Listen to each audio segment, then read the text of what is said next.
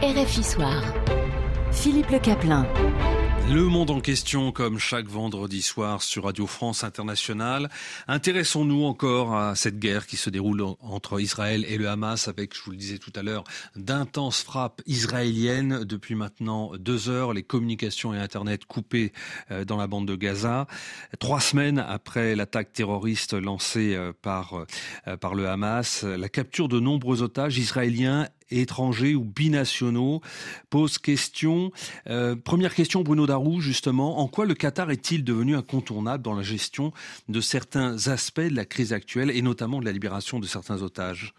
Eh bien, si le Qatar joue un rôle aussi important, c'est en grande partie parce qu'il tire profit de sa stratégie diplomatique tous azimuts. Le petit Émirat, grand comme l'île de France, a développé au fil des ans son influence en s'appuyant sur les ressources considérables tirées de ses gisements en gaz et en pétrole. Mais en maintenant une ligne idéologique proche de l'organisation des frères musulmans et des mouvements qui s'en inspirent, comme le Hamas, dont le bureau politique est abrité à Doha depuis 2012. Mais les frères musulmans étant considérés comme une organisation terroriste, notamment par des pays de la région comme l'Arabie saoudite ou les Émirats arabes unis, eh bien le Qatar a payé le prix lourd. Ces deux États lui ont imposé un blocus économique entre 2017 et 2021.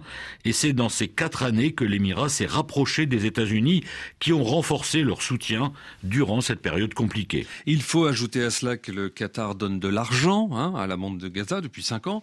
Ce rôle de créancier est accepté, voire encouragé par Israël et par les États-Unis oui, il s'agit de 30 millions de dollars par mois pour éviter que l'enclave ne s'effondre économiquement. Le Qatar s'est enfin spécialisé dans le rôle de médiateur dans les prises d'otages, encore récemment entre les États-Unis et l'Iran, ou même s'agissant de la libération d'enfants ukrainiens qui étaient retenus en Russie.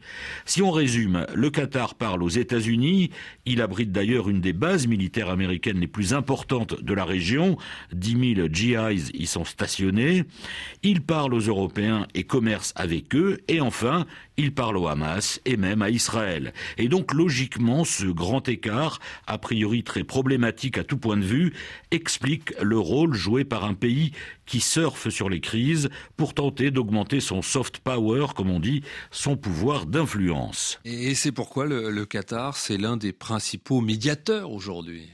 Oui, notamment en ce qui concerne les 224 otages détenus par le Hamas. Cette médiation est difficile, les tractations sont rudes, car le Hamas conditionne la libération des otages civils à un cessez-le-feu préalable dans l'enclave palestinienne, ce que refuse catégoriquement le gouvernement israélien. Jusqu'ici, quatre otages seulement ont été libérés, mission difficile donc, mais que le Qatar va poursuivre, car il sait que cette crise le place d'ores et déjà en acteur important de toute façon, d'autant qu'il se positionne déjà pour la suite, quand elle se produira, à savoir la reconstruction de la bande de Gaza, et là ce sont ses moyens financiers qui lui permettront de jouer un rôle essentiel.